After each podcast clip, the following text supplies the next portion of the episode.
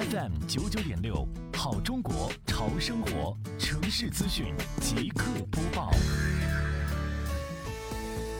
今天上午，杭州市西湖区双浦镇政府机关大楼开展了点对点分类达人进机关宣传活动，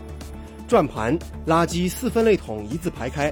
每人参与一次扫码答题，并且学习分类投放的具体知识，在玩中学，在学中总结知识，并且向宣传人员认真咨询容易分错的垃圾类型，以达到明确明白的目的，全面提升机关工作人员的分类正确率。